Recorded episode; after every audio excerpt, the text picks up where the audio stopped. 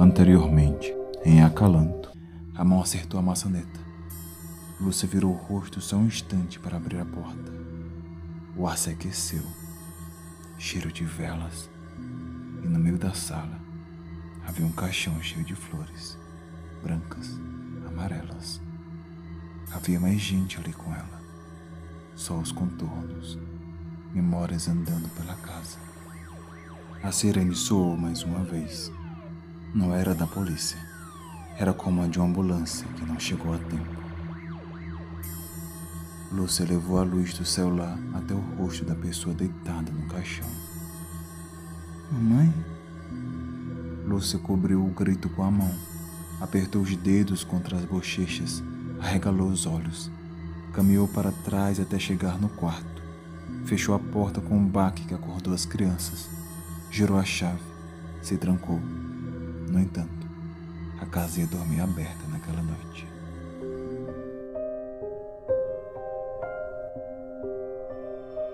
Acalanto, episódio 6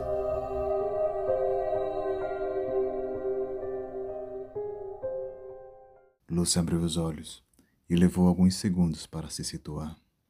Estava deitada de lado, à beira da cama. Uma das mãos caía para fora do colchão. Às costas dela, a luz entrava pela janela, indicando que o sol já estava alto. Devia ser mais de dez horas. Como era possível? Ela não se lembrava de ter dormido. Quando havia se deitado? Tentou puxar na memória qualquer coisa da noite anterior. Pronto, meu bem, boa noite. Falara para o filho ao colocá-lo para dormir. O que foi? Ele havia mijado na cama. Nos olhos dele algo brilhava feito fogo no canto do quarto. Pronto, meu bem. Boa noite. Ela não conseguia ir além disso. Parecia um sonho daqueles que quanto mais se tenta se lembrar, mais eles se escondem.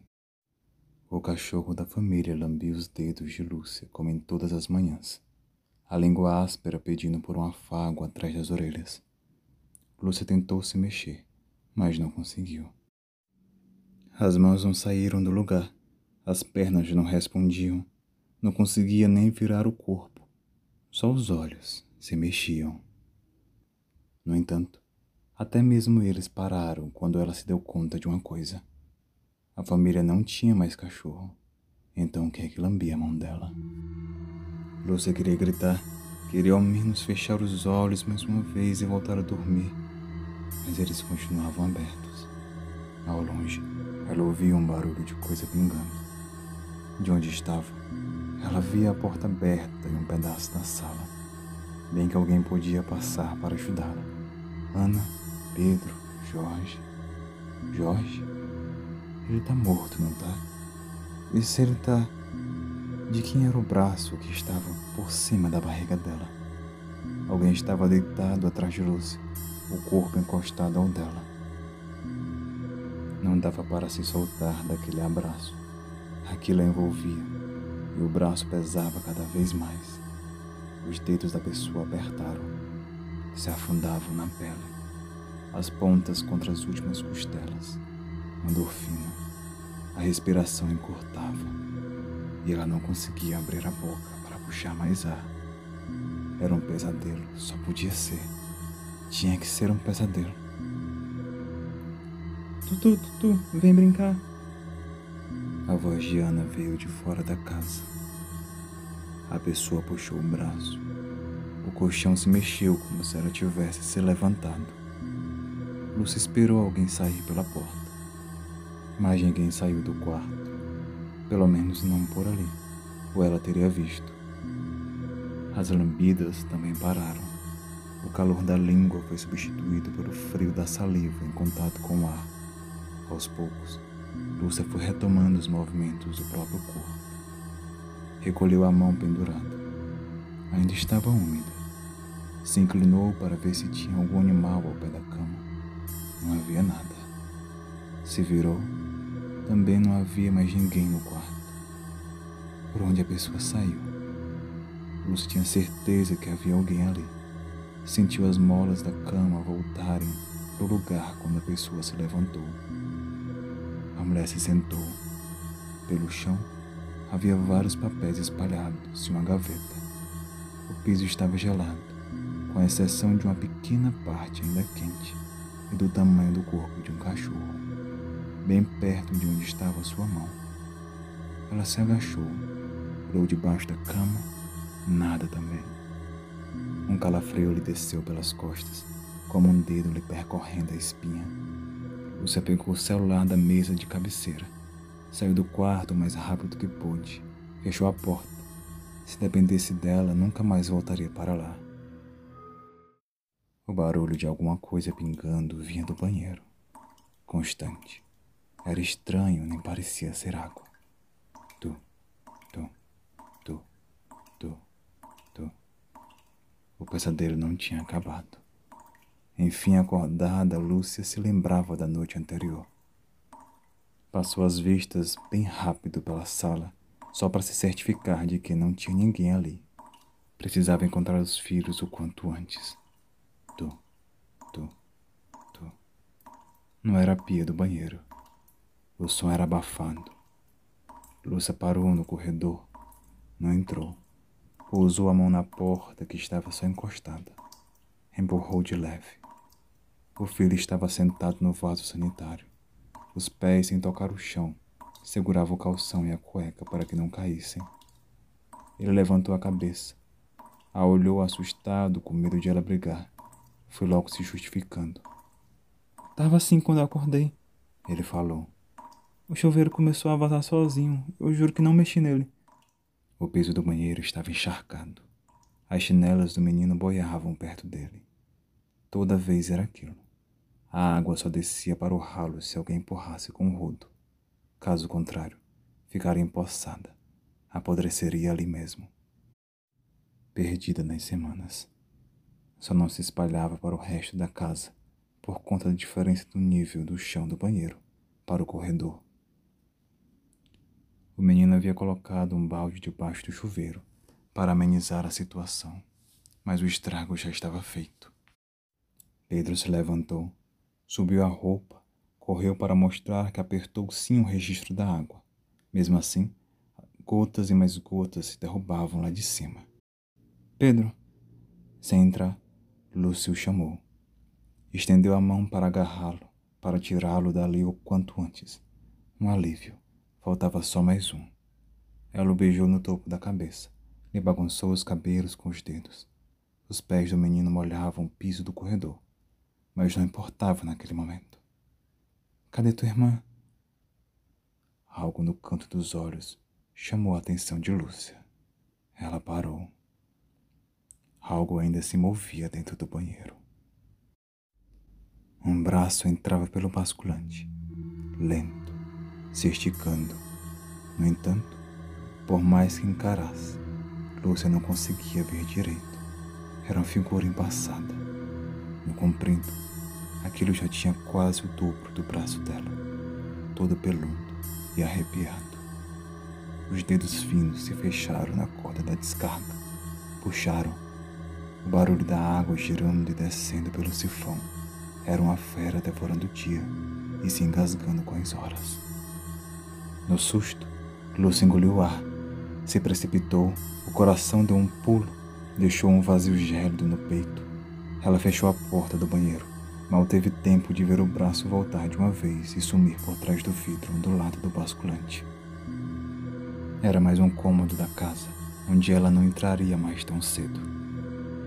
A realidade não fazia mais tanto sentido assim. Algum dia já teve. Lucy estava à beira de se desmontar, desencaixar as pernas trêmulas, puxá-las para fora do corpo e jogá-las no fundo do precipício em que se encontrava.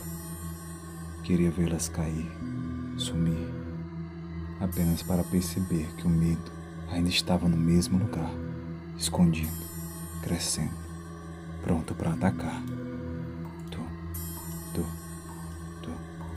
O barulho do chuveiro continuava.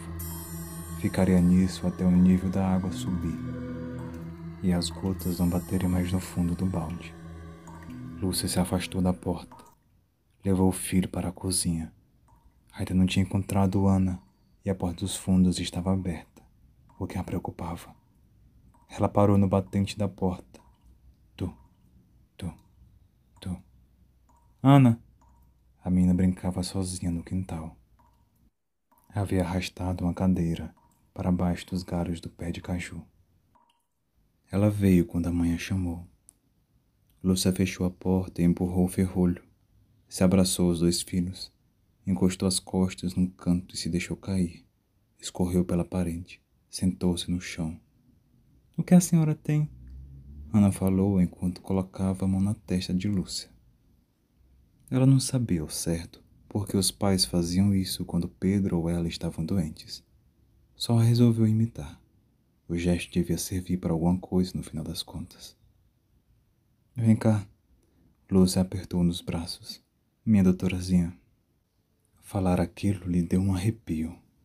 Lúcia se viu de novo no passado, ao pé da cama da mãe, de volta aos tempos de menina. Não queria estar ali. O quarto era abafado e fedia. Obrigada, minha pequena doutora. Tu tem ajudado bastante. A mãe de Lúcia riu pelo nariz. Já pensou em crescer e virar médica? Se formar? Vai ser lindo. Sempre tive vontade de ser médica, mas não deu certo. Ela se calou um pouco, os olhos perdidos nos lençóis, nos ontens e na melancolia. Tu vai realizar esse sonho para mamãe, não vai? Minha doutorazinha. A pequena Lúcia sentiu a mão que se apoiava no colchão aquecer. Sentiu algo molhado. Olhou para baixo. Uma mancha se espalhava pelo lençol. Um cheiro pungente de mijo. Se afastou. O rosto se contorceu numa careta. Sentia nojo. Sentia nojo da própria mãe. Lúcia piscou algumas vezes, alternando entre o passado e o presente até se fixar de novo naquele momento, no chão da cozinha com os dois filhos. Afastou Ana de si. Precisava respirar um pouco, beber água. Era como abrir os olhos depois de um pesadelo e perceber que ainda se está sonhando. O cheiro de mijo ainda estava no ar. Será que não vinha do banheiro? Enquanto o medo a roía pelas beiradas, ela tratava de se esconder pelos cantos. A campainha tocou, arrancando Lúcia dos pensamentos. A pessoa lá fora não tinha um pingo de paciência.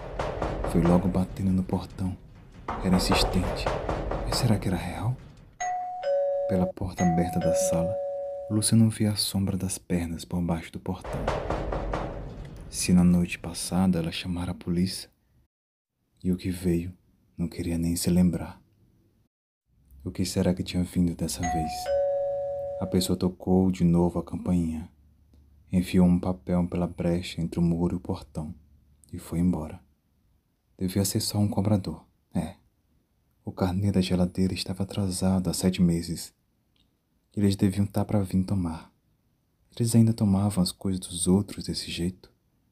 Lúcia não tinha mais dinheiro naquele mês e ainda era dia 14. Pegou o celular para ver se tinha alguma mensagem do trabalho nem tinham se dado conta da ausência dela.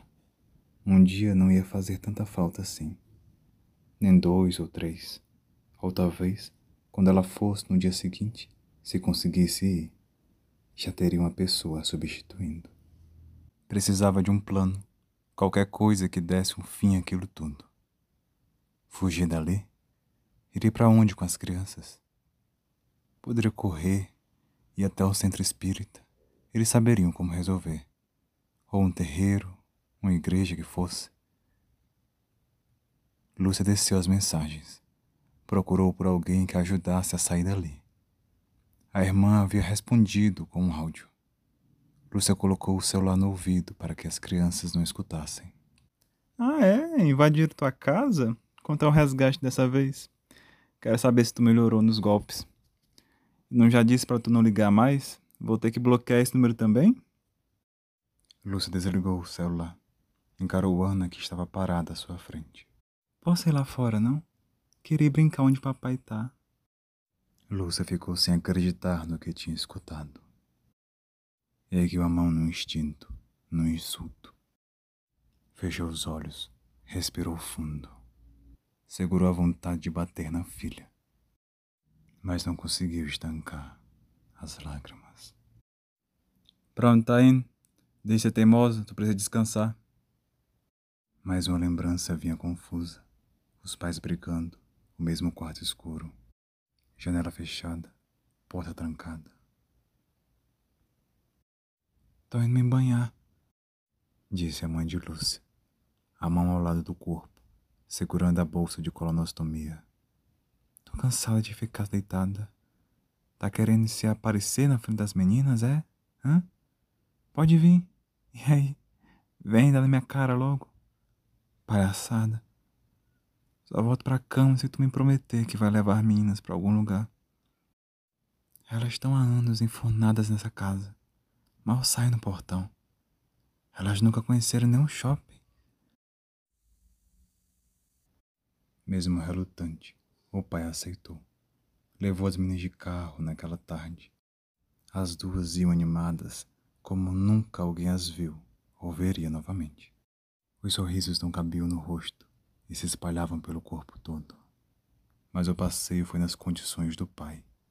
Seria do jeito dele, ponto final. Nada de choro, nada de amigo imaginário. Não queriam conhecer? O pai sério no volante, sem tirar os olhos da pista. Dava a volta no shopping pelo lado de fora. Nem no estacionamento entraram. Estão vendo esse prédio? Pronto. Agora conhecem.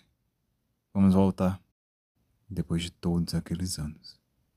O cheiro desse dia ainda impregnava as narinas de Lúcia. Fedia a gasolina e a decepção. Ainda podia sentir.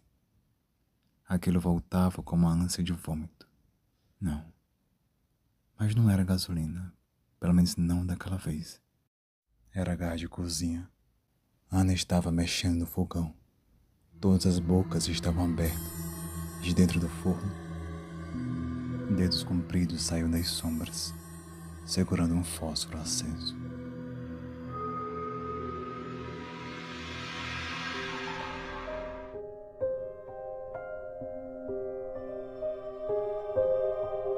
Texto e narração Auro J. Edição Newton Vieira. Acalanto é uma produção do Covil do Terror, inspirada em histórias de bicho-papão espalhadas pelo Brasil e nos relatos de ouvintes e dos da equipe do Covil.